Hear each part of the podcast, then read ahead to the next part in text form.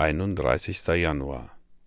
Trachtet aber zuerst nach dem Reich Gottes und nach seiner Gerechtigkeit, so wird euch solches alles hinzugelegt werden.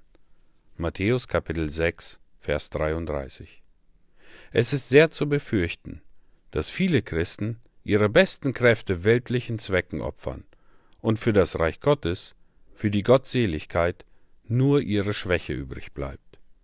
An der Kasse sind alle da, aber zur Gebetversammlung fehlen viele. Dies erinnert mich an einen Bruder, dessen Stimme in der Gebetsstunde so leise war, dass man ihn kaum verstehen konnte. In seinem Laden hingegen konnte man ihn fast zu gut hören. Ist es richtig, wenn wir für unsere eigenen Interessen unsere ganze Tatkraft einsetzen und der Herr Jesus mit dem Rest zufrieden sein muss? Wenn wir je eifrig werden, sollte es für die edelste Sache sein, im Dienst des besten Herrn und Meisters. In seinem Werk können wir es nie zu ernst nehmen. Aber ach, wie selten treffen wir jemand, dessen Eifer in der Sache des Herrn an Übertreibung grenzt. Für ihn, der uns mit seinem Blut erkauft hat, können wir nie zu viel tun. Manche Leute haben eine sehr große Buchführung und eine sehr kleine Bibel.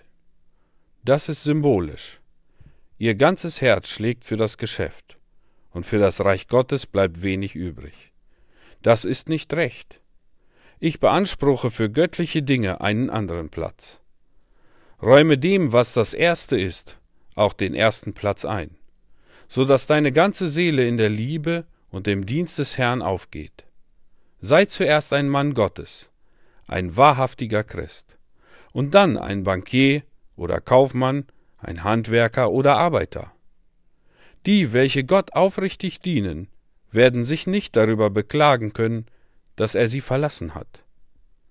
Während der Regierung der Königin Elisabeth wurde ein gewisser Herr von ihrer Majestät aufgefordert, in Staatsangelegenheiten ins Ausland zu reisen.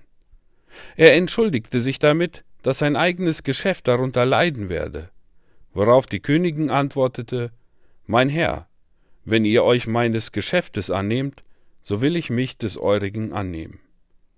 Seid dessen versichert, dass Gott für euch sorgen wird, wenn der Dienst für ihn eure Freude ist.